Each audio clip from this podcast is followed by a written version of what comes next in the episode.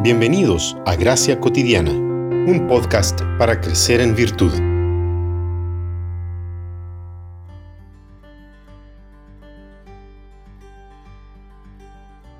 Estos son los orígenes de los cielos y de la tierra, cuando fueron creados, el día en que el Señor Dios hizo la tierra y los cielos.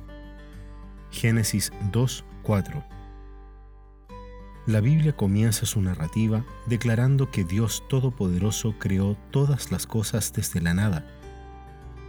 Luego nos presenta detalles de cómo Dios marcó tiempos, delimitó espacios y colocó al ser humano como corona de su creación. Sin embargo, no es el ser humano el centro de la narrativa bíblica. La literatura hebrea bíblica utiliza una serie de herramientas para destacar las ideas principales de sus textos. Una de esas herramientas se conoce como quiasmo.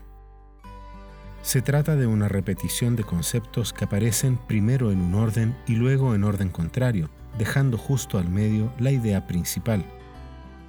El texto de Génesis 2.4 es un ejemplo de ello. Primero nos dice, este es el origen. Toda buena historia comienza así. Luego dice, los cielos y la tierra fueron creados. Esta misma idea se repite al final cuando dice fueron hechos la tierra y los cielos.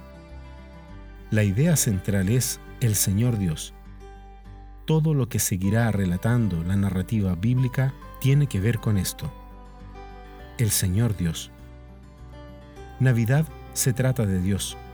Específicamente se trata de la encarnación del Hijo de Dios que se hizo igual a nosotros para santificar como ser humano perfecto el nombre de Dios, honra que había sido enlodada por la desobediencia y el pecado, como dice en Ezequiel 36, 22 al 27.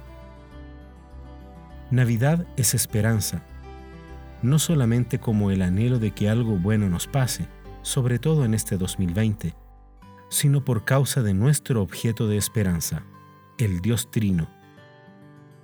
Por Él, nuestra esperanza es totalmente cierta. No es una esperanza probable, sino una certeza absoluta.